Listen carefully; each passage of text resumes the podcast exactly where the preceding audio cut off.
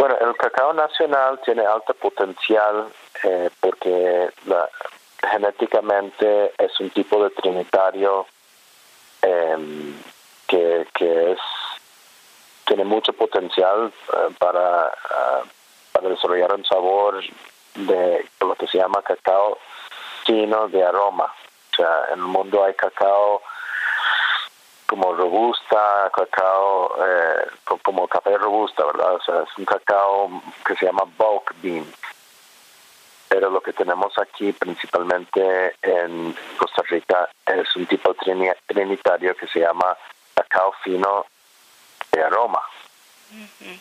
Entonces, es con el proceso post cosecha correcta. Sea, nosotros tenemos una, un cacao de altísima calidad y por ende un chocolate de alta calidad. Sí